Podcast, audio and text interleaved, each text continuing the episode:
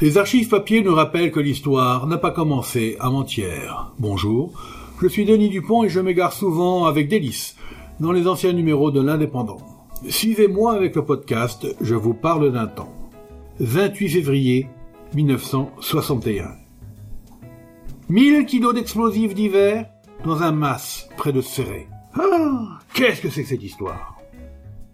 Depuis quelque temps, plusieurs habitants de Serré avaient remarqué les fréquentes allées et venues d'un homme qui construisait un mas à quelques kilomètres de Serré dans la montagne, à proximité de la route nationale 615, en dessous de l'ermitage de Saint-Ferréol.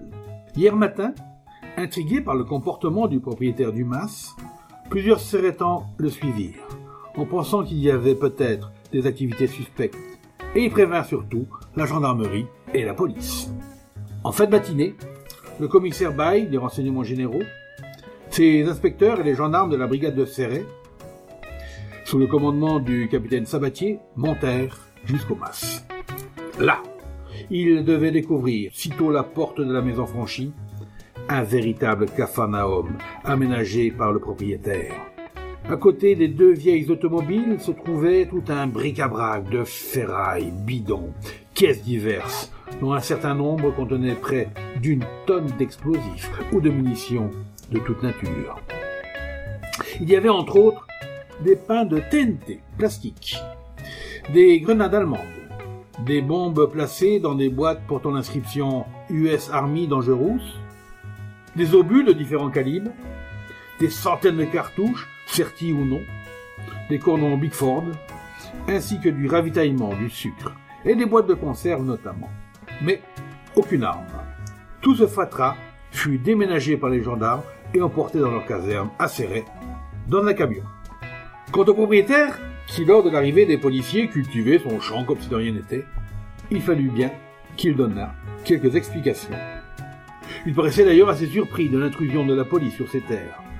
Il déclara que depuis de très nombreuses années, il avait été employé au service de déminage et que, profitant de ses fonctions, il ramenait à son masque toutes sortes d'explosifs qui pouvaient lui servir pour faire euh, sauter la roche ou défricher ses champs.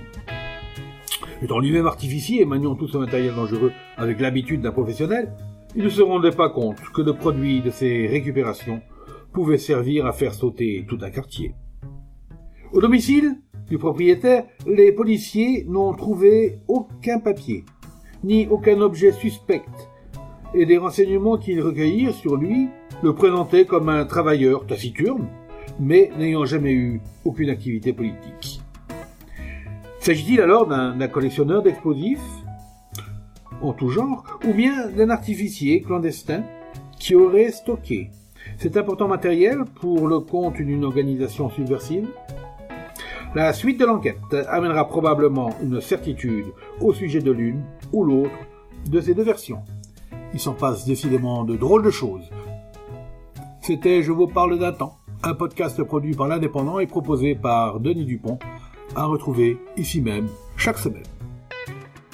Retrouvez cette émission et toutes nos productions sur Radio Indep et en podcast sur l'indépendant.fr, nos réseaux sociaux et votre plateforme de streaming favorite.